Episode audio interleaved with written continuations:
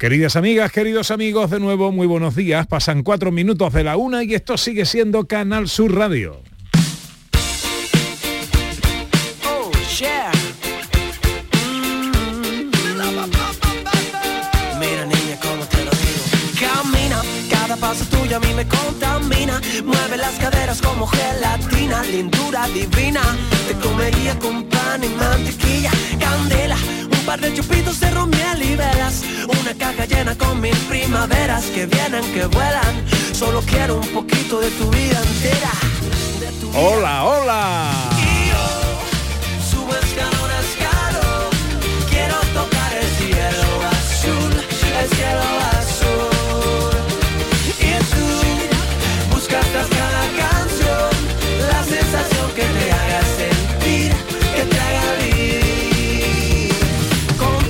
Hola, ¿qué tal? ¿Cómo están? ¿Cómo llevan esta mañana de domingo? 2 de octubre de 2022. tan solo a ti te Ojalá en la compañía de sus amigos de la radio lo esté pasando bien la gente de Andalucía.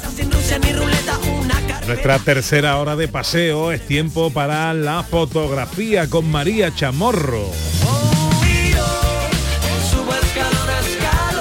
Tiempo para la accesibilidad con Beatriz García.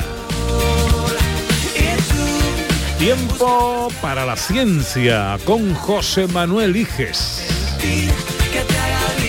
Y tiempo para la gastronomía. Hoy vamos a hablar de vinos de la época romana que se hacen hoy. Y terminamos como cada domingo con una receta y con Dani del Toro. Nuestro cocinero más flamenco.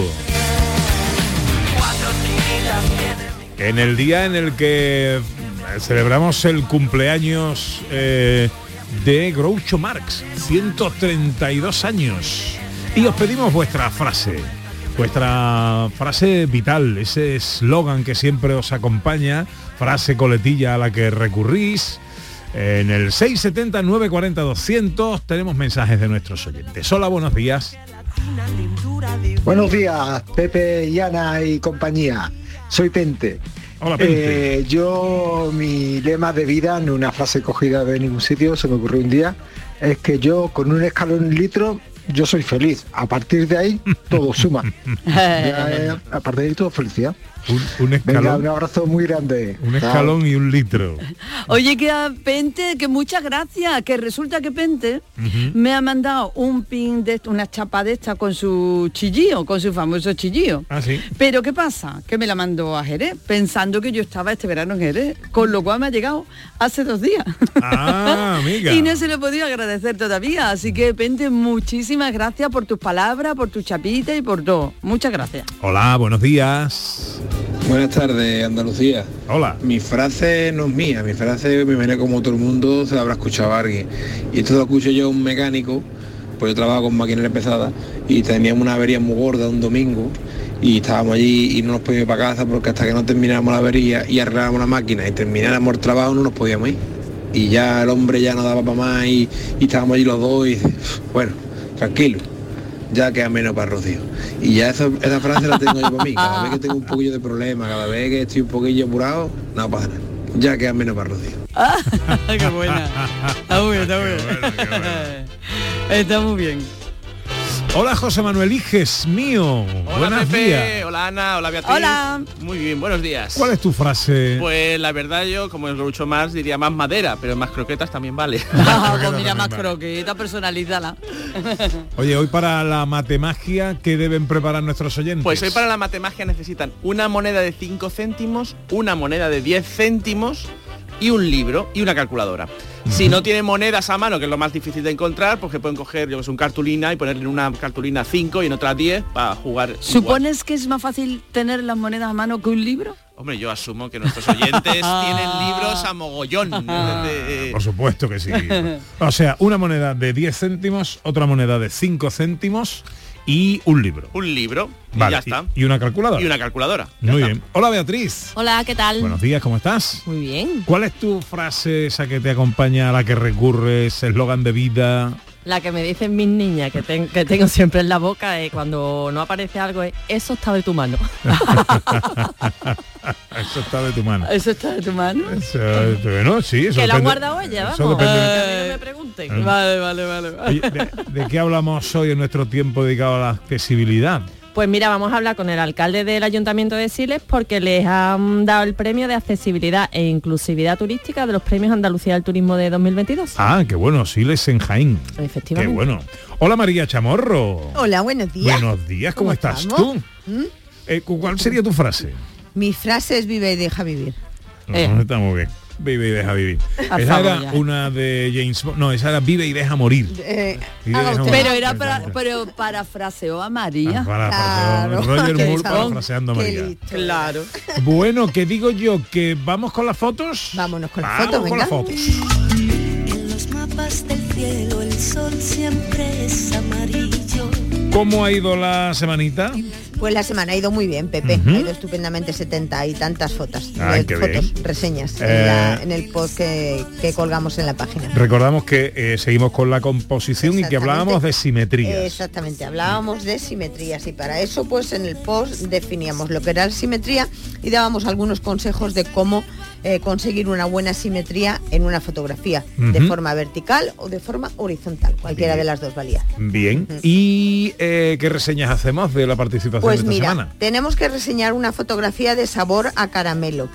Nos manda una fotografía que la titula Islandia, playa volcánica. Es una fotografía muy, muy bonita.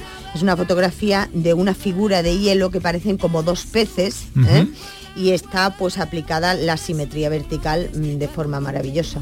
Yo he estado en esa playa, no es por nada, pero ¿Tú yo he estado en esa ¿Y playa has que tengo que, que lo quiero decir, ¿Tú vaya. has visto esos pescaditos? No, porque No, el hielo cada día coge la figura que le parece. Entonces, es verdad, también es mm, lo que pasa. No te, no te espera. No te espera, no te espera, no te espera a ti, los pececitos no te esperaron. No te espera. Me. Una foto bonita, una foto Una bonita. foto bonita. Sí, además, Ujú. eh, tengamos en cuenta siempre que fotografiar hielo, cristal, es muy difícil. Es muy difícil. ¿eh? Y ella lo ha conseguido muy bien. O él, porque no sé si Está es ella preciosa. o él, Claro. sabor a caramelo. Lo ha conseguido muy bien, muy bien. Una pasada. Una pasada, sí. Luego tenemos también una fotografía de Cristina Leiva García, en la que nos pregunta, ¿jugamos? Pues sí, vamos a jugar contigo, claro que sí, vamos a jugar a los bolos con Cristina, porque nos manda una fotografía maravillosa de una bolera ¿eh? en la que se ven una, una eh, fila, dos filas de bolos, ¿eh? uno a un lado y otro a otro, ¿eh? y en ella se puede apreciar perfectamente, perfectamente lo que es la simetría vertica- vertical, que aquí también aplica Cristina, una cosa que vamos a pedir para esta semana, que luego lo diré. Mm, ¿vale? vale. Es, un- es muy bonita, además tiene un colorido muy bonito esa fotografía, ha sabido captar muy bien las bolas, el colorido lo ha, sabido, lo ha sabido captar muy bien. Tenemos otra fotografía de Laureano Domínguez que dice debajo del puente. Esta fotografía, por favor, miradla, Sí. porque es bestial. Es bestial. Es una fotografía maravillosa.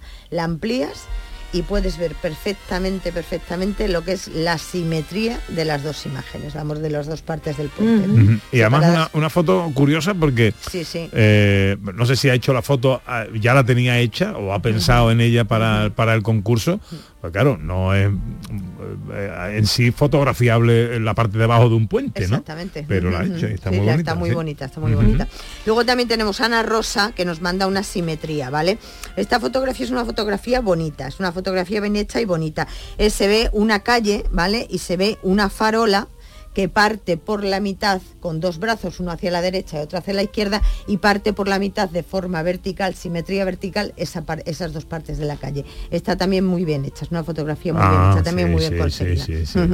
Manuela. Fernández Feria dice, nos titula una fotografía que dice espejito, espejito, ¿vale? Aquí eh, Manuela ha aplicado la simetría horizontal, ¿vale? Es una foto de una gaviota en la playa y se ve el reflejo en el agua de esa misma gaviota. Este es un ejemplo de lo que co- comentábamos, simetría vertical y simetría horizontal, ¿vale? Y también tenemos a Clara R. Valderrábano Monteagudo, que nos manda una fotografía muy bonita también de simetría ¿eh? horizontal. Una fotografía que ha hecho del Museo Arqueológico en la Plaza de América, ¿vale? Es una fotografía muy bonita, también es una fotografía nocturna y también está muy bonita esa fotografía. Está muy bien, con- muy bien eh, encuadrada, tiene muy bien hecha la, parte de la simetría horizontal, la tiene muy bien hecha, está muy, muy bonita.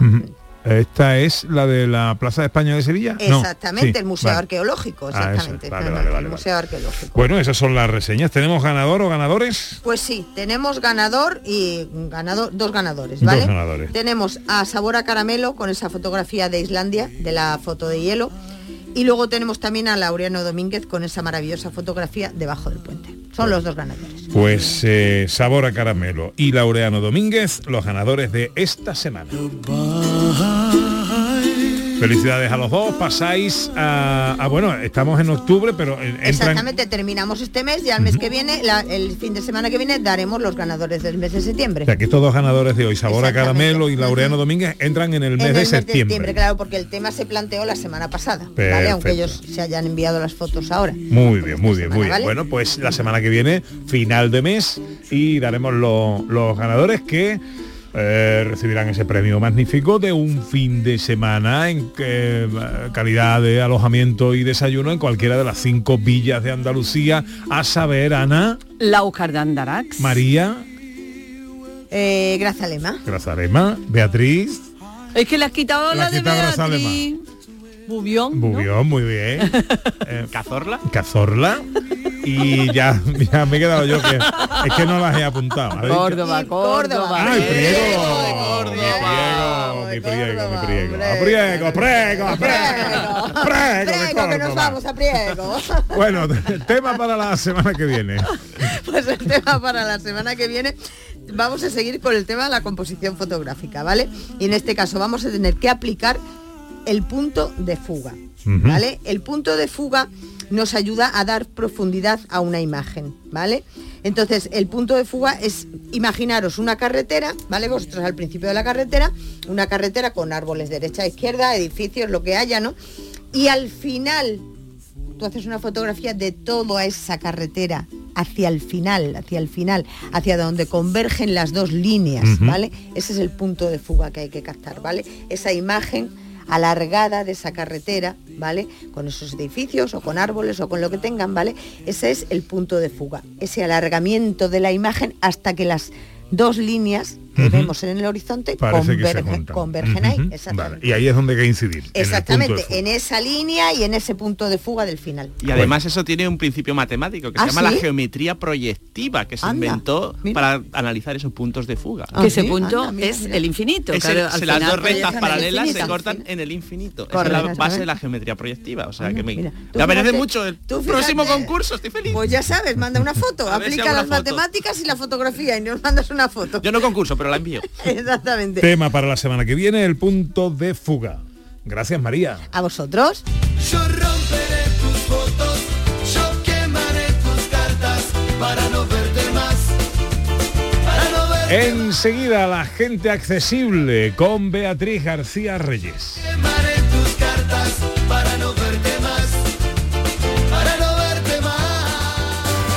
En Canal Sur Radio, gente de Andalucía con Pepe da Rosa.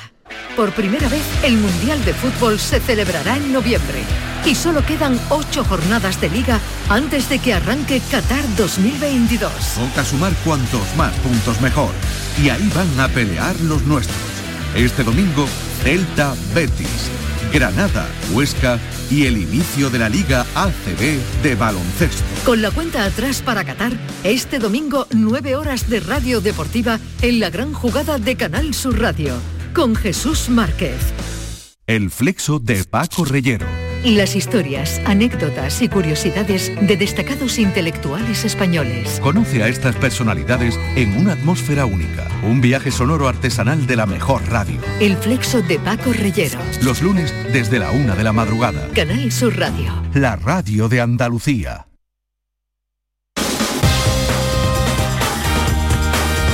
En Canal Sur Radio, gente de Andalucía, con Pepe da Rosa.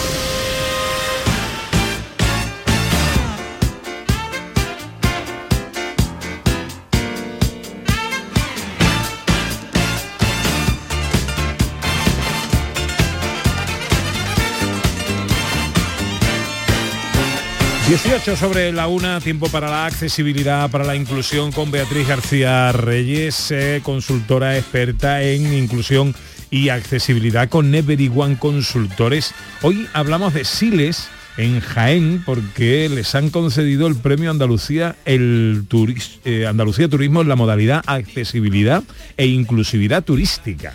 Eh, cada 27 de septiembre, pues coincidiendo con la celebración del Día Mundial del Turismo, la Consejería de, de Turismo de la Junta de Andalucía entrega los premios Andalucía del Turismo. Entonces, estos premios, ¿qué es lo que son? Pues un reconocimiento al sector turístico en su conjunto y concretamente a los profesionales, empresas, trabajadores e incluso instituciones que con el esfuerzo y con la dedicación pues contribuyen a que eh, se consolide el prestigio de, de Andalucía como destino turístico de excelencia, ¿no? Una actividad que, que además es fundamental para nuestra economía, la economía de Andalucía. Eh, eh, la edición pasada, la Junta de Andalucía quiso eh, dar respuesta pues, a, a la nueva realidad del sector. Incorporó varias modalidades y entre ellas esta, ¿no? la accesibilidad e inclusividad turística, que no sé si recordáis que, que entrevistamos a- Sí. al Hotel Sierra Luz de Cortegana, Cortegana, sí, que era sí. un hotel totalmente accesible, no que tuviera habitaciones accesibles, sino que el hotel al completo era accesible. Y bueno, este- esta modalidad de accesibilidad e inclusividad turística reconoce pues las prácticas, productos o proyectos que destaquen por su orientación hacia la accesibilidad universal del sector turístico andaluz y a la construcción de una cultura inclusiva, diversa y promotora de derechos que permitan acoger a los colectivos más vulnerables. ¿no? Eh, este año, pues como bien hemos, dicho al principio, eh, se ha galardonado al Ayuntamiento de Siles, que es un municipio que pertenece a la comarca de la Sierra de Segura en la provincia de Jaén. ¿Y por qué los han premiado? Pues porque ha- han llevado a cabo unas buenas prácticas que han hecho unos caminos por la naturaleza accesibles y mm, el camino en ya es accesible y aparte utilizan la ah, silla Yolet y las barras direccionales. La No- silla Yolet, ¿qué no- es? Recuérdanos. Vale, mira, la silla Yolet es una silla que tiene una sola rueda, normalmente más ancha, en la que la persona con discapacidad, movilidad reducida, usuario de silla de ruedas va montado y después necesita eh, pues de, mm, de personas que empujen esta silla y va por, por delante y por detrás. Y esta silla pues como si fuera un todoterreno de silla, puede ir por todos sitios en- en- haciendo senderismo. Y después las barras direccionales son para, que también hemos hablado alguna vez de ellas, son eh, las barras para las personas ciegas o con, de- con discapacidad visual no totalmente ciegas. Ujú. Y entonces son unas barras que miden como dos metros y medio, tres, se pone la persona con discapacidad visual en el medio y lleva un guía por delante y otro guía por detrás. Y entonces les va indicando, tú vas moviendo la barra, si vas, a- si vas bajando un sendero, pues tú vas Ah. notando que va bajando. Si Vale, tú vale. mm, de repente mm, dices, pues mira, pues es que tenemos que subir una piedra, pues claro, el guía de delante te lo va señalizando. Vale, y tú lo puedes percibir a través de las oscilaciones de los movimientos de la barra y puedes seguir el camino. Exactamente. Sin necesidad que nadie te vaya diciendo arriba, abajo, sube, baja, ni nada de eso. vas con mucha- Efectivamente. un poco más es de como libertad. cuando una persona ciega tú la guías, tú normalmente la guías, eh, él se te coge del codo. No, tú Ajá. cuando mm, quieres guiar a una persona ciega no la coges tú, sino que te coge él. Vale. Entonces tú vas andando delante suya y si tú vas subiendo o bajando escalera, en el codo él nota que tú vas percibe. subiendo o bajando escalera. Pues esto igual, pero trasladado a la naturaleza y con un espacio más amplio tanto por delante como por detrás. Eh, el ayuntamiento tiene varios servicios que ofrece a, a los turistas y bueno, puede ser tanto individuales como grupales, asociaciones o lo que sea, pero son mm, bajo petición. ¿Qué servicios tiene? Pues salidas de senderismo inclusivo, esto como hemos dicho, individuales y grupales, eh, servicios de formación para el manejo de la silla Yolet, para voluntariado, eh, cursos de primer y segundo nivel adaptados a cualquier necesidad e imprescindible para acción como piloto, ¿no? Lo que estaba yo diciendo Sí. de los guías, y el servicio de equipamiento. Y después tiene otros per- eh, servicios permanentes, que también bueno hay que reservar, evidentemente, y es como un asesoramiento técnico, eh, senderos y, rutas que ya están marcadas, eh, servicios especiales con la Yolet, eh, algunos servicios de salida, ¿no? Que quieran requieran el servicio de, de- de la Yolet tanto para actividades de ocio como para actividades profesionales de seguridad y emergencia, eh, acompañamiento, eh, eh, rescates especiales, todo ese servicio lo, lo- lo dan ellos. ¿Y cómo lo hacen? Pues lo hacen a través de, tienen un servicio de voluntariado y entonces se pueden apuntar por ahí, que tienen una, una página de contacto, te lo voy a decir ahora mismo, cómo pueden contactar a ellos, es a través de siles.es. Allí hay un, un formulario para el que quiera apuntarse como voluntario, pues puede hacerlo Ah, perfectamente. qué bueno, qué bueno. Qué bien. Bueno, pues el Ayuntamiento de Siles en Jaén Premio Andalucía de Turismo en la modalidad accesibilidad e inclusividad turística. Pues merecen todo nuestro reconocimiento y, y que cunda el ejemplo, ¿no? Hombre, total, a ver si se apuntan más ayuntamientos. Bueno, eso está bien. Puedo creer que es verdad.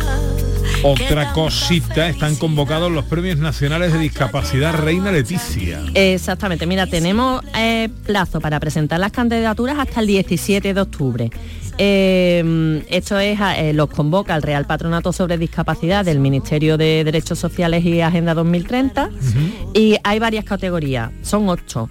Derechos humanos, igualdad de género y erradicación de las violencias contra las mujeres y niñas con discapacidad, educación inclusiva, eh, investigación e innovación, deporte inclusivo, accesibilidad y diseño universal en municipios, inclusión so- e inclusión laboral y cultura inclusiva.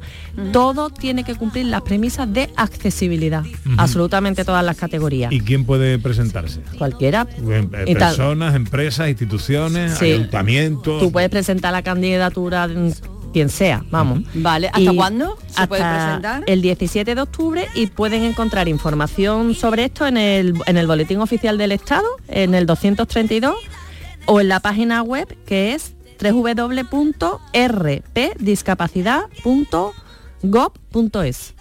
rpdiscapacidad.gov de gobierno.es. Esa es la web. De España.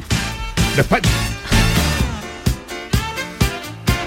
Bueno, a ver, tengo un encarguito para ti. Eh, un oyente, un oyente que nos pregunta esta mañana, en la primera hora, en nuestro Se está pasando, hemos hablado de la primera pasarela peatonal del corredor verde del Guadalhorce que se inauguraba esta semana en Álora uniendo dos barrios y formando parte de ese proyecto que terminará convirtiéndose en el mayor parque fluvial de España. Eh, nos pregunta este oyente o esta oyente si esa, eh, esa pasarela peatonal es accesible y por lo tanto el corredor verde si tiene eh, o no la característica de accesibilidad. Entiendo que no tienes que manejar esa información ahora, pero te lo planteo como deberes para la semana que viene. Perfecto, me lo apunto. Vale, lo- Debería serlo. Debería serlo, debería serlo. Eh, pues eh, te lo apunta y Sí. aparte del tema que tú traigas, pues le damos respuesta a nuestra oyente. Perfecto, apuntado queda.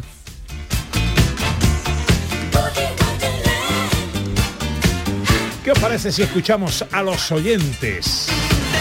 670 940 200 Hello, good morning. Esta no es mía. La he visto en Facebook, pero me ha gustado. La vida es un camino a largo plazo, en la que tú eres maestro y alumno. Unas veces te toca enseñar, todos los días te toca aprender. Soy Manuela de Sevilla. Hola Manuela. Buena frase también, Buena frase. Manuela. va, Así es, así es la vida, así es. así. Hola, buenos días. Gracias. Muy buenas, Pepe y compañía. Hola. Hola. Soy María Ángeles de Marto. La frase que yo tengo y que me gusta llevarme a rajatabla, que la aprendí de mi padre, es más vale perder un minuto en la vida que la vida en un minuto. Gracias. Gran frase. ¿eh? Gran frase que deberíamos, de, de los coches deberían venir en el, en el volante con esa frase escrita ahí indeleble. ¿eh? Sí, pero... Más vale perder la vida, la- eh, perder un minuto en la vida que la vida en un minuto. Venga, un mensajito más en el 670 940 200. Hola, buenos días. Hola, buenas tardes. Hola. Pues mi frase pre- preferida es de la suegra y el doctor, cuanto más lejos mejor. Gracias. También es buena. Bueno, recuérdanos, eh, Beatriz, eh, de dónde podemos conseguir más información en torno a la accesibilidad, la inclusión, todo lo que hablamos aquí en esta sección contigo. Pues en las redes sociales de Everyone Consultores o en mi Twitter mm, profesional que es arroba begare de Beatriz García Reyes. Vegaré Ahí te lo vamos a poner ya la canción. Esta- Del papel, La vamos. sintonía de la vamos a poner ya para el Begaré, para la Es que cada semana vez que viene. dice Begaré, no, es verdad, se El viene la Bollaré, canción. Claro, Eso, se viene la canción. La semana que viene tiene sintonía tu Twitter, vamos, que lo sepas tú. Ahora pasan 29 minutos de la una y llega el tiempo de la ciencia. Voy a apuntar para que no se me olvide. ¿no? Es una canción de mi adolescencia, ese Hombre. tema, ¿eh? Nosotros de nuestra madurez. Y no sé qué es peor.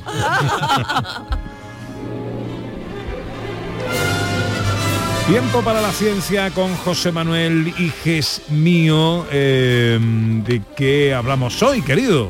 Pues hoy vamos a hablar de muchas cosas, del planeta Mercurio, de hablaremos de una, de una máquina subacuática que no necesita batería para explorar el fondo de los océanos y por supuesto nos conoceremos un poquito a nosotros más, a nosotros mismos, con una nueva dimensión de personalidad y de una pregunta muy curiosa, ¿qué pasaría si Yoda trabajase eh, para Endesa? Si Yoda trabajase para Endesa. Si Yoda trabajase para Endesa, sería ¿valdría como fuente generadora de energía con sus poderes de la fuerza o no? Ah, bueno, eh, eh, estoy deseando eh, que dé respuesta a todo eso. Empezamos con la noticia científica de la semana. La gallina estaba clueca, puso un huevo y dijo eureka. La gallina cocorocó. La gallina dijo eureka. La noticia de esta ¿Cuál es esa eureka de esta semana? Cuéntanos. Pues se inventa una cámara subacuática que permite enviar imágenes eh, wireless, sin, sin cable, a color y que no necesita batería. Una noticia que le encantaría a la sirenita. Perdona.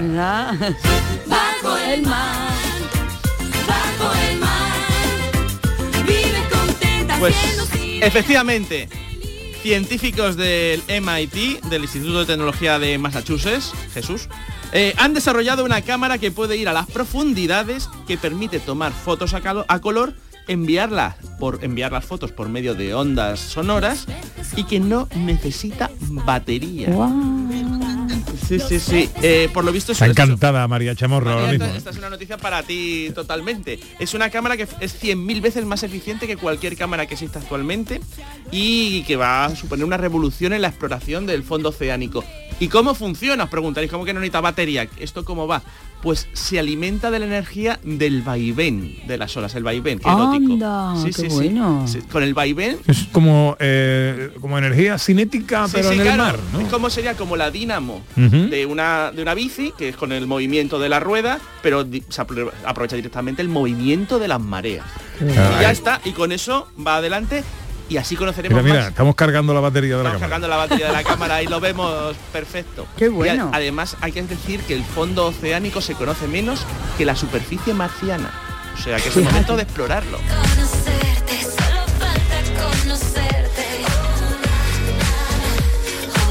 Esta temporada está empeñado, José Manuel Iges mío, en que nos conozcamos profundamente. Así. Conocernos a nosotros mismos, de qué parte de nuestra personalidad vamos a conocer Pues- eh, esta semana. Si me permite voy a hacerlo de siempre. Primero hago el test porque si no se invalida el test. y os Para no estar predispuesta. Y os hago unas preguntitas y luego os lo explico. O sea, Venga. Todo al final se explica. Vamos con la primera pregunta. Recordad que la tenéis que poner cero si no sois para nada así. Uno, si más o menos sí, pero a veces sí, a veces no. Y dos, si es que os he clavado con la descripción. ¿Vale? Vale. Primera pregunta. ¿Os encanta ayudar a los demás? Sí, cero, sí, bueno, tampoco. Los demás mejor que a mí mismo. Uno, bueno, a veces sí, a veces no, depende. Dos, es que voy a. Soy voluntario en varias ONGs, intento ayudar a los demás, etcétera. Vale. ¿Vale? Segunda pregunta. Perdono o perdonáis fácilmente a aquellos que os la han jugado. ¿no? Uno la ha jugado y bueno, eso a mí se me pasa, a mí me dura el cabreo mucho, es decir, mu- muy fuerte el cabreo, pero me dura un día. ¿No? A otros no, a otros les dura un poco más y hay dos que dicen, no, yo esto te la guardo, no, perdono pero no olvido y ni siquiera olvido, no perdono. ¿Vale? Esa sería... Dos. Dos, dos son, es decir, no, dos, perdón, dos son los que perdonan mucho, Ujú. uno los que a veces perdonan y cero los que no perdonan nada. ¿Vale? Cero no perdonan. Vale 0,5, eso no vale, ¿no? No. Si es 0,5 más bien es cero, ¿eh? Vale, vale, vale. cero, ¿eh? Vale. Si no perdonáis es cero, ¿vale? Tercera pregunta. La gente os considera una persona amable, afectuosa, ¿no? Eh, dos, si es que efectivamente os he clavado, sois la gente, todo el mundo dice que amable eres, que, que cariñoso. Sí, pero eso es lo que yo pienso que piensa la gente, Bueno, ¿no? Porque claro. claro. eso lo tendría que decir la gente, Claro, no yo. es, es lo que vosotros creéis que os lo han dicho también alguna vez. Unos dicen, o cero si os han dicho, mira, eres un poco saborío, un poquitín... Lo que se dice un sí eso. Un sí eso, pues eso, eso. Y la Vale. cuarta y última pregunta, eh, ¿pensáis que siempre se puede confiar en la gente? Dos, si de verdad pensáis que todo el mundo es bueno y que podéis confiar en casi todo el mundo. Uno dice, bueno, depende de con quién y cero, mejor hay que tener cuidado porque la gente lo que le eches, que decía mi abuela. Mi abuela era, la- mi abuela era un cero, decía la gente lo que le eches, ¿no? Pues eso, ya habéis hecho las... Sí. eso? Sí, Y tenéis que sumarla, la- las tres, las cuatro. ¿vale? Y entonces ahora os explico qué variable de personalidad, qué dimensión es una de las grandes cinco que estamos viendo es eh, y se llama afabilidad, amabilidad o afectuosidad, ¿no? Y mide lo cariñosos, lo afables, lo amables que sois con los demás, lo- lo- la conexión profunda que tenéis con los demás, lo empáticos que sois. Si os ha salido tres o menos, pues es que sois poco, poco amables, poco cariñosos, ¿no? Que más bien sois un poquitín secos, eh, huraños, pero cuidado, esto es importante para depende de qué profesiones. Se ha visto que este tipo de personas son muy buenos ingenieros, informáticos, o sea que para esas profesiones ser, tener baja esta variable es Un bueno. poquito de malaje es bueno. Un poquito de malaje, por eso a lo mejor cuesta que te me reparen en la universidad del ordenador. ¿no? y por el contrario, si habéis sacado seis o más, es que sois muy cariñosos, sois, sois muy empáticos, os preocupáis por los demás, probablemente estéis en alguna ONG y vuestra profesión ideal sería algo así como enfermeros o enfermeras, eh, psicólogos, veterinarios, gente que está intentando conectar humanamente con los demás. Y si habéis estado en el medio, pues ni una cosa ni otra, estáis ahí en el medio y ahí, y ahí vais. ¿Cómo ha salido, Ana? En el medio. En el medio. Pues bueno. Entre dos aguas. Entre dos aguas. Pepe. Yo también. También en el Como medio. Paco de Lucía. Yo un Estaba- seis. Un 6, es que ¿cómo Oh, se nota? claro. ¿Cómo se nota? Eso demuestra, Claro. demuestra a qué se dedica. Claro. Que cosas de discapacidad. ¿Veis? ¿Ves cómo no Correcto. test? ¿A ti qué te ha salido, Pepito? que Un no lo cinco, escuché? un cinco. Ah, igual que yo, es que Un los cinco. esposos somos así. Cinco. María Chamorro también cinco. Los equipos estamos unidos, María también, eh, estamos unidos los equipos. Manolo Fernández Cortina saca un cero. Ay, ay, No me lo dando creo. caña, dando caña. No me lo creo. Bueno, Nada, nada. Hay que decir que vale su profesión también, que es una profesión... Nah, pero no me lo creo. Manolo Fernández Cortina saca un 14 por lo menos. Es de los que ladra pero no muerde.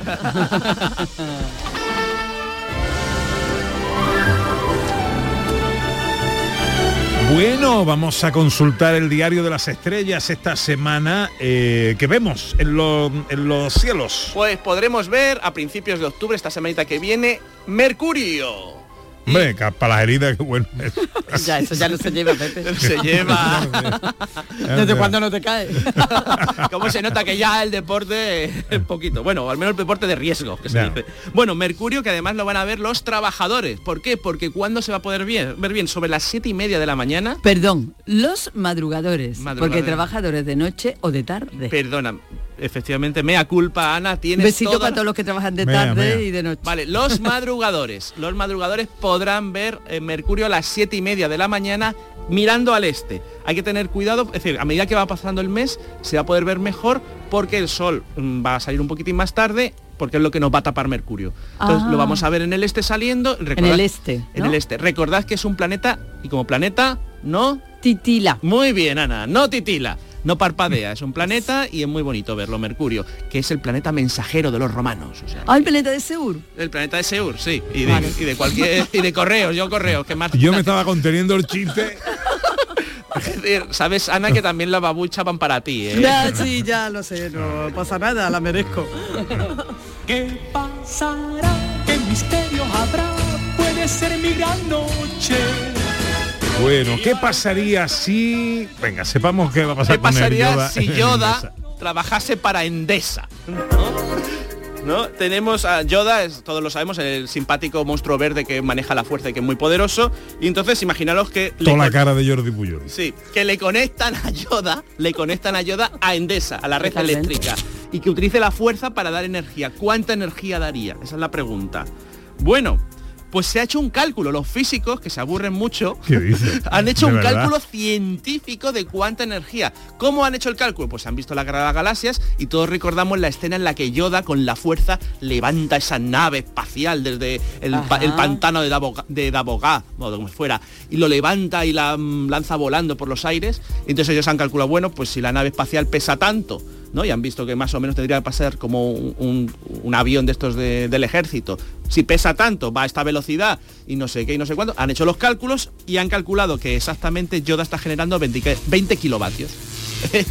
Esa es la energía de Yoda, 20 kilovatios. ¿Cuánto es eso? Pues lo suficiente para alumbrar una manzana.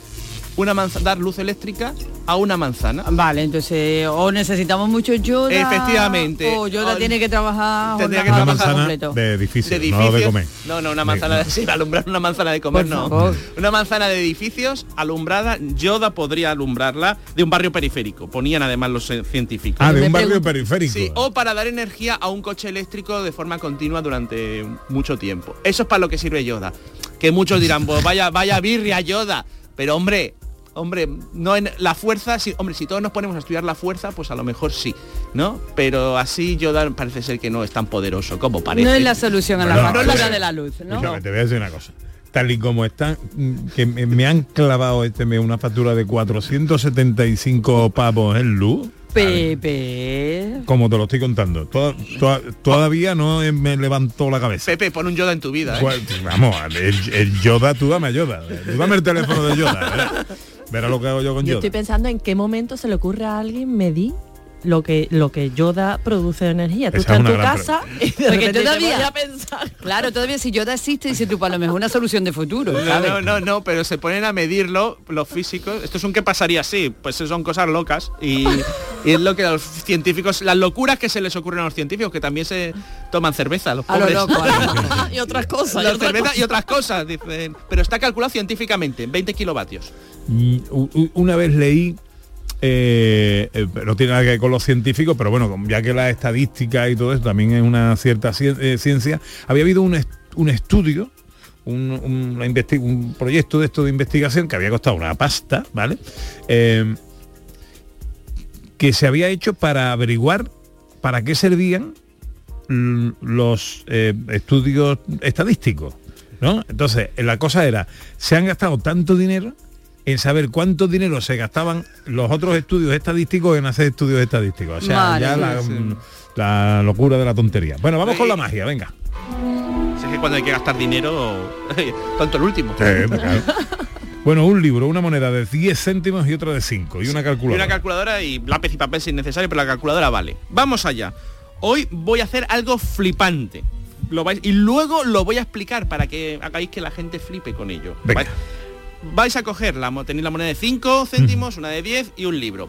Vale, vais a coger la que queráis, la moneda de 5 o la de 10, y la vais a guardar, esconder en vuestro bolsillo izquierdo. Y la moneda... y la- Cualquiera la... Cualquiera de las dos monedas y la otra moneda en el otro bolsillo. Es decir, si no tenéis bolsillos, por lo que sea, lo podéis poner encima de las rodillas o a un lado de la mesa, ¿vale? Vale. Una moneda a, a la izquierda y otra moneda a la derecha, la que queráis. ¿Vale? Vale. Tenéis que recordar, eso sí, dónde habéis metido cada moneda, ¿eh? que no se os olvide, ¿vale? Vale. Eh, la moneda, es decir, ¿dónde si la de 5 céntimos está a la izquierda o a la derecha y la de 10, ¿dónde está? Tenéis que recordarlo. Ah, vale. Bien, que- y ahora agarráis el libro, ¿vale? Y vais a abrir el libro por donde queráis. A ser posible por en medio porque las páginas del principio no están numeradas, las del final, pero por en medio más o menos. Vale. Y vais a mirar el número que os sale en la página de la derecha. Si no tuviese página esa, porque sale en blanco alguna cosa, pues La miráis, otra- miráis el número de la página de la derecha y lo multiplicáis ese número por el valor de la moneda que tenéis en la derecha. Es decir, si en la derecha tenéis, os sale la página 110 y en la derecha tenéis la moneda de 5, pues 110 por 5. ¿Vale? Lo multiplicáis. ¿Vale? Vale. Y ahora volvéis a abrir, cerráis el libro, y ahora volvéis a abrir el libro al azar, y ahora miráis una página a la izquierda, ¿no? A la izquierda, y apunta y el número de la página de la izquierda lo multiplicáis por la moneda, el valor de la moneda que tenéis a la izquierda, ¿no? Pues lo mismo, si os sale, yo qué sé, la que sea, pues por, por la izquierda. ¿De acuerdo? Y ahora Vale. sumáis los dos números. ¿No? Tenéis el número que os ha dado de multiplicar la página de la derecha por la moneda de la derecha, la página de la izquierda por la moneda de la izquierda, sumáis los dos números. Y no os equivoquéis, por favor, porque si no, no sale la magia. ¿Vale? Y una vez que lo habéis sumado, es importante, yo ahora voy a adivinar dónde tenéis cada moneda. Pero no es necesario que me digáis todo el número, solo la cifra de las unidades, la última cifra. A ver, Ana, por ejemplo, ¿cuál es la cifra de las unidades que te ha dado? El cero. El cero. Mm, Tú tienes la moneda de 10 céntimos a la derecha y la moneda de 5 a la izquierda. Sí. ¿Aciertado? Sí. Sí. Pepe, Me estoy asustando. ¿qué te ha salido? Un 5. Un 5. Tienes la moneda de 5 céntimos a la derecha y la moneda de 10 céntimos a la izquierda, ¿correcto? Sí. Muy bien. Beatriz. Yo me ha salido un cero. Un cero, pues la moneda de 10 céntimos a la derecha y la moneda de 5 céntimos a la izquierda. Muy bien. Muy bien. Y ahora lo voy bueno. a... Oye, oye. Merece un Mate, aplauso. matemagia. Y ahora lo voy a explicar, que lo queréis saber todos, ¿eh? ¿Cómo estáis Hombre, sí. ahí? Hombre. ¿Estáis deseándolo? Pues os lo voy a explicar. Es muy sencillo. Lo podéis hacer siempre con dos monedas, una que sea par y una que sea impar. Por ejemplo, una moneda de un céntimo y una de dos, o una moneda de, de 5 y de 10, o una de 5 y una de 2, una par o en impar. Y el secreto es que si el resultado que os da es par, la moneda par está en la derecha. Y si el resultado que os da es impar, la moneda impar está en la derecha. Siempre En la os da. En la izquierda. no, no, no, no, no. Es decir, siempre el resultado par o impar os dice dónde está la es decir, qué moneda está en la derecha. Ah, vale, vale, vale, vale. El par siempre es la, la La- moneda que está a la derecha. Sí, pa- es decir, si os dice sale par, la moneda de la derecha es par. Si sale impar, la moneda de la derecha es impar. Ah, la moneda de la derecha. De la derecha, siempre la de la Mm. derecha. Ah. Vale, esa es la matemagia. Recordáis, monedas de diferente paridad. Qué ¿Vale? bueno. Qué guay. ¿Os ha gustado? Qué ¿Os ha gustado? curioso, mucho, sí, mucho. sí, sí, Deseándolo hacer estoy- esto en los bares, además sacáis un libro y Además, para es muy bonito porque juegas con los libros, con las monedas, con, en fin, está Esto chulo. en los bares sí. para ligar, parecéis cultos y todo, sacáis un libro, oye mira que tengo aquí un libro y tal. Y te voy a Vamos. hacer un truco de magia. Madre mía, vamos. Quien no, quien no ligue este fin de semana con esto, pues no sé yo ya. Mira qué frase más chula nos manda Lola Navarro. Lo que es para ti, ni aunque te quite. Lo que no es para ti, ni aunque te pongas. Si naciste para martillo del cielo te caen los clavos. Esa es muy bonita también. Que me ha dicho así, dicho pronunciado así. Sí, así como sentencia flamenca. 15 para las 2, eh, entramos ahora en tiempo de gastronomía. En Canal Sur Radio, gente de Andalucía, con Pepe da Rosa. Por primera vez, el Mundial de Fútbol se celebrará en noviembre. Y solo quedan ocho jornadas de liga antes de que arranque Qatar 2022. Toca sumar cuantos más puntos mejor. Y ahí van a pelear los nuestros. Este domingo, Celta Betis, Granada, Huesca y el inicio de la Liga ACB de baloncesto. Con la cuenta atrás para Qatar, este domingo 9 horas de radio deportiva en la gran jugada de Canal Sur Radio, con Jesús Márquez. La mañana de Andalucía con Jesús Vigorra es tu referencia informativa de las mañanas de Canal Sur Radio. Desde bien temprano, desde las 6 de la mañana, te cuento toda la información de cada día, las cosas que te interesan y que te afectan. Analizamos la actualidad en la tertulia, te ayudamos con tus problemas y buscamos el humor y el entretenimiento que te gusta. Ya ves, lo mejor para nuestra gente. La mañana de Andalucía con Jesús Vigorra. De lunes a viernes desde las 6 de la mañana. Más Andalucía, más Canal Sur Radio. Gente de Andalucía, con Pepe Rosa. Esta vida es alegría y yo la vivo soñando. Hoy de paso son tres días y dos se pasan volando. 13 minutos faltan para que sean las 2 de la tarde. Enseguida saludamos a nuestro cocinero flamenco Dani del Toro, que viene siempre con una recetita curiosa e interesante. Y hablamos de gastronomía y hablamos de vinos de la época romana, pero elaborados hoy. Hablamos de arqueogastronomía, fíjate qué cosa más chula. Y- Arqueogastronomía. Sí, y como bien has dicho, eh, se ha recuperado la forma de hacer el vino de la época romana, pero se está consiguiendo hacer hoy en día. Y dicen que está espectacular. Bueno, pues vamos a saludar a Manuel León, que es director científico de arqueogastronomía e investigador del Grupo de Ingeniería Química y Tecnología de Alimentos de la Universidad de Cádiz. Eh, don Manuel, muy buenos días. Hola, muy buenos días, ¿qué tal? ¿Qué tal, hombre? ¿Cómo estamos? Bien, bien. ¿Está tomando un vino romano usted ahora, por ejemplo? Que, Pues sí, en eso, en eso precisamente estamos, porque estamos aquí con la familia y había algunos de ellos que no lo habían probado y nos pareció una buena manera de, de compartir el domingo, la Qué verdad. bien, o sea que estamos justamente en ello. Bueno, eh, eh, ¿por qué no nos explica de qué estamos hablando? Pues sí, Pepe, mira, eh, resulta que desde hace unos años eh, el equipo de trabajo de, de- algunos equipos de trabajo de la Universidad de Sevilla y la Universidad de Cádiz, concretamente el nuestro, Ingeniería Química y Tecnología de Alimentos, y el grupo de, de- de arqueología del catedrático eh, Darío Bernal, pues desde hace bastante tiempo empezaron a estudiar las técnicas de producción de algunos productos de época romana como el garum eh, y logrando con, con éxito reconstruir físicamente el producto y llevarlo no solamente al mundo académico como novedad científica, sino también a, las cocinas de muchos de los restaurantes de, de nuestra tierra. Y eh, en esa misma forma, nosotros, eh, de arqueogastronomía, y también desde nuestro, nuestra función como científicos, empezamos a experimentar desde hace algunos años con algunos tipos de vinos que se producían en época romana de tradición greco-itálica, es decir, que se producían en la península ibérica, pero que tenían una técnica de producción que viene del centro de Italia y de influencia oriental, de influencia griega. Y empezamos a producir pues algunos tipos como el musum, que está fermentado con miel, el vino de rosa, fermentados con pétalos de, de rosa o vinos de violeta, pero había una cosa bastante compleja que nos llamaba muchísimo la atención y era que vimos que aquí en la Bética, en nuestra actual Andalucía, había unos sistemas de producción totalmente diferentes, eh, mucho más complejos que casi nos dejaban evidencia en el registro arqueológico. Eh, siempre encontramos eh, grandes celas binarias, grandes bodegas en la zona de Levante o en Italia, de ferme- contenedores fermentadores de, de barro encastrados en el suelo, pero aquí en la Bética el sistema de producción era más complejo, pero sí estaba muy influenciado por técnicas de producción eh, fenicias y púnicas, a través de los escritos de Magón.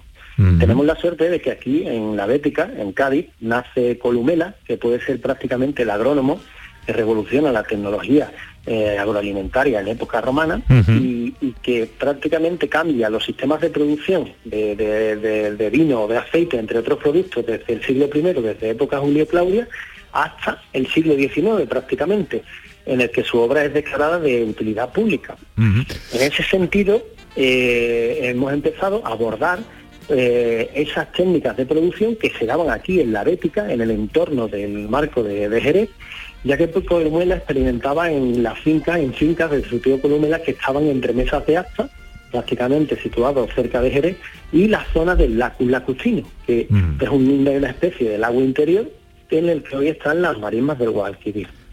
Así lo que lo que hemos hecho en la zona, con ayuda de la cooperativa Tierras de Albariza de Trebujena, es reproducir distintos tipos de vinos con técnicas que no se han ensayado todavía y con aditivos que prácticamente pues hacen que los vinos en aquella época se pudieran fortificar o se pudieran evolucionar organolépticamente con aromas finos de especias, de madera, pero sin necesitar la madera. Y hemos ensayado y hemos sacado pues dos tipos de vinos que llevan esa técnica de producción eh, sobre tierras de albariza, utilizando eh, variedades autóctonas andaluzas que ya prácticamente no, no, no, no existen, que eran muy poquitas, como pueden ser la cañocazo, eh, la mantuo pila, eh, Ahora, ahora te voy a preguntar por, por esos dos vinos que habéis sacado. Voy a saludar a Dani del Toro, que ya lo tenemos por ahí. Hola, Dani.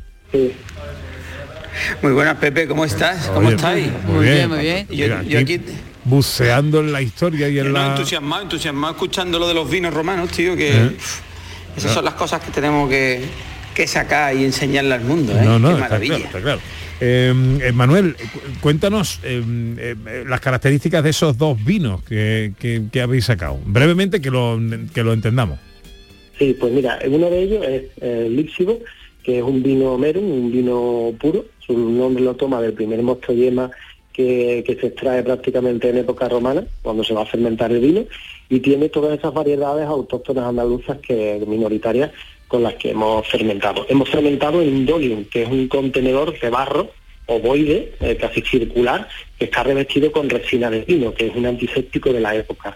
Y el resultado ha sido bastante interesante, muy mineral, eh, mucha levadura, porque están hechos con crianza biológica, con velo de flor, y se nota esa crianza biológica en nariz, toques de fruta eh, un poco madura, pera, manzana, eh, se nota evidentemente que tiene el sello de, de la zona, de, por las levaduras del entorno, y es un vino muy agradable que en frío marida muy bien pues, con pescados, arroces, y eh, se puede parecer algo, pero tiene mucha más potencia de sabor a los actuales vinos de pasto que se están poniendo de moda en el marco de Jerez, pero tiene unas características totalmente distintas. Y después tenemos el, el énfasis, que su nombre viene del engrosamiento en la estructura que le produce el de frutum.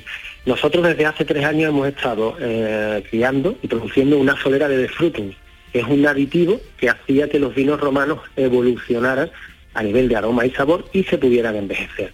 Está reducido el mosto sin fermentar, con membrillo asado, feno greco, raíz de lirio y junco, y este producto se añadía a los vinos en fermentación, en fermentación y después de la fermentación para que evolucionara el vino a, a nivel organoléptico. Entonces, tenemos un segundo vino que es este énfasis, que está eh, de alguna manera fortificado y evolucionado con este de frutum, que eh, está hecho a partir de una variedad autóctona como es la perruno y de palominos y que tiene unas notas pues prácticamente de, de barnices, madera, cáscara de fruto seco, avellana, almendra, curry, toques ahumados, tabaco, un poco de regaliz y que es prácticamente como si fuera un, tiene crianza biológica también, es casi un amontillado pero sin ese punto de alcohol, lo cual para la gastronomía lo hace muy dúctil y un vino que puede maridar pues con carnes de caza, foie, en fin. La verdad que me ha sorprendido bastante Bueno, el me- resultado. Sí, Me, sí. Me quedo, me quedo sin tiempo, eh, pero hablaremos más de esto. eh. Nos quedamos con esos dos nombres, Lixivo y Éntasis, eh. vinos de la época romana, pero elaborados hoy con las técnicas que los científicos han, han- han trasladado a- por los conocimientos y sobre todo por ese gran documento que queda de Columela, el agrimensor de, de, bueno, pues eso, de hace eh, 3.000 años. Manuel León, director científico de Arqueogastronomía e investigador del Grupo de Ingeniería Química y Tecnología de Alimentos de la Universidad de Cádiz. Eh, no descartes que te volvamos a llamar para hablar de, de esto, porque ya hasta Ángel León se ha interesado por estos vinos. Eso... Hombre, Dios los críe, los leones se juntan. porque los dos- Manuel, gracias por atendernos. Un saludo, muchas gracias a vosotros. Me quedo sin tiempo y no quiero dejar de escuchar a nuestro Dani del Toro. Hombre, Dani, además tener una receta hoy monísima. ¿Sí? Sí. Os digo una cosa, yo, yo me estaría escuchando a Manuel León un rato, ¿eh? porque ¿A es que sí? lo de sacar los vinos estos es una maravilla. Sí, La verdad, eh, sí, lo, sí. lo que tú has dicho, Pepe, porque son técnicas antiguas, pero hechas ahora, con lo cual eso tiene que estar seguro bueno. O sea, te digo que es- porque la técnica de los romanos era espectacular, fíjate los salazones, todo el tema de los aceites, pero claro, si nos lo llevamos a nuestro tiempo y aplicamos técnicas eh, actuales, pf, eso... Bueno, fíjate las notas olfativas pues, que ha dicho, era una maravilla, vamos. que ya está Estaba Angelito. diciendo lo de toque de, de- Bueno, es que me estaba poniendo malo, la Ah. verdad. Bueno, pues yo cualquiera de los Venga. dos, fíjate, os voy a dar una recetita que como con el tiempo que tenemos, muy sencilla. Se lo decía Ana antes por WhatsApp, digo, Ana, eh, lo he hecho ahora en casa. Y digo, mira, y tenía pensado hacer otra, pero voy a hacer esta que es, usamos unos saquitos de calabacín, muy sencillos, rellenos de, en este caso yo he rellenado de pavo y queso gouda. Y es muy sencillo, mira, vais a coger un calabacín, ¿vale? Y lo que vais a hacer es, con un pelador de estos de patatas, hacéis tiras a lo largo del calabacín, ¿vale? Que, que- que sean muy finitas, por eso lo hacemos con el, con el pelador de patata. Y ahora lo que vamos a hacer, esas tiras las vamos a poner encima de una tabla, encima de la encimera, en forma de cruz, es decir, una abajo y la otra de forma perpendicular, ¿vale? Y hacemos una cruz. Y en el centro de la cruz le voy a poner un poquito de, de fiambre de pavo, le ponéis encima un poquito de queso, volvéis a poner pavo y ahora lo que hacéis es cerráis cada una como el librito, es decir, cerráis una, cerráis otra, la otra y la otra. Y eso luego lo que voy a hacer es planchearlo. Un poquito de sal, un poquito de pimienta, plancheado por los dos lados y listo. El quesito se va a fundir y eso que y después, bueno, un aperitivo espectacular. Oye, qué buena pinta tiene eso, ¿no? Una pinta súper mono, vamos. Eh, sí, sí, sí, me gusta, me gusta mando- le he mandado a Ana la foto para que la ponga por ahí para que veáis que, que La estamos poniendo. Y, y una tapita súper sencilla. La tenemos controlada, ¿no, Ana? Sí, sí, la estamos Eh, poniendo ahora mismo. Magnífico. Dani, un besito. Muy bien. Adiós. Venga, un beso, pasadlo bien, buen domingo a todos.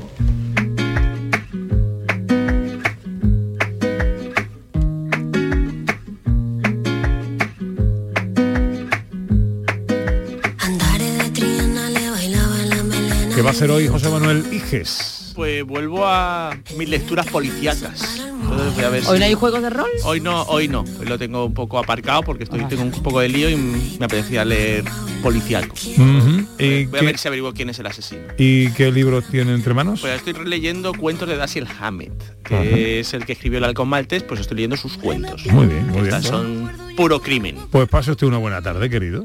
Gracias, Pepe. Igualmente. ¿Qué va a hacer Beatriz García? Pues mira, hoy he venido en bici Ah, y entonces me voy a volver en bici por el río, me voy a tomar, parar, a tomarme mi cervecita. por la ribera del río, quiere usted decir, ¿no? Sí, sí, por hombre, por- por encima por del el río, ¿no? igual, igual Te llama se tan hunde. rápido que igual pedalea por encima de las aguas. Y por la tarde habrá que sentarse a ver Canal Sur. ¿no? Ah, Hombre, por Sí, favor. sí, sí, porque por favor. Pepe, ¿qué vas a hacer esta tarde? Andalucía a dos voces a partir de las cinco y media aproximadamente después de la película. Ahí estaremos, que va a estar Nia de la Rubia ¿eh? con nosotros. Eh, Mm. y los compadres, ¿no? Y los compadres también. Sí, señor, sí, señor. ¿Y Ana qué va a hacer? Pues mira, yo tengo comida familiar, aprovechando que está aquí el niño, ¿vale? Y ya en cua- luego el cafelito a la tele, a ver Ah, mi Pepito. Muy bien, muy bien, muy bien. Pasar una buena tarde todos. Igualmente. María Chamorro estuvo pendiente de todo en la producción. Gracias María. El gran Pedro Luis Moreno en los botones. Ahora se quedan con la información. Amigas, amigos, sean inmensamente felices. Nos volveremos a hablar el sábado que viene, si Dios quiere, a partir de las 11 de la mañana. Adiós.